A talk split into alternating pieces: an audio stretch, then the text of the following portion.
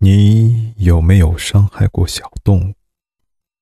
这个故事的名字是报复。今天要说的事儿，是两年前刚刚参加工作时的事情。我读的是电力学校，只要成绩合格，没犯什么错误，都是包分配的。最后分到了乡下去抄电表。那时候刚刚好是夏天。那个热呀！白天要在太阳下走一天，晚上还要边喂蚊子边把白天抄来的数据输进电脑里。那天刚好是十四号，也就是最后一天上报的时间。今天不输进电脑就来不及了，因为十五号就要开始交电费了。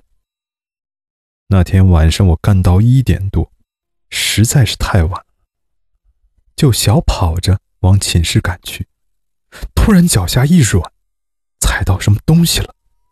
低头一看，原来是只小猫，而我的脚刚刚踩在了它的脖子上，把它的脖子都踩断了。小猫也叫不出来，只能发出呲呲的声音，而且它那对绿油油的眼睛死死地盯着我。我当时吓了一跳，就赶紧回寝室了。第二天，也没什么事发生。到了晚上洗脚的时候，发现小腿上破了块皮，有五毛硬币那么大。当时以为是不小心在哪儿擦破的，就涂了点碘酒，随便包了下。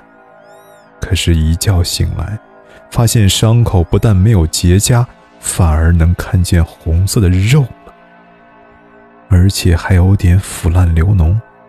去医院看了一下。医生开了点药膏给我，说是个疮，涂了药膏三天就会好。可是过了一个星期，不但没好，还烂得更严重了。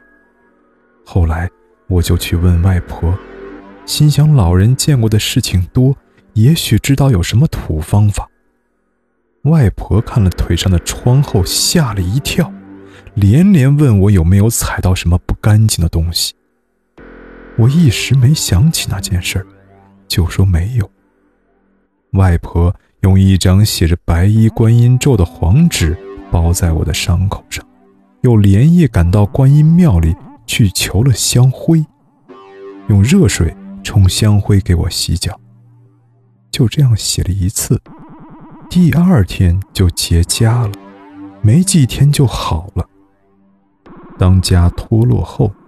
那疤痕非常像猫的眼睛，外面一圈黑的，中间橄榄形的一块白皮。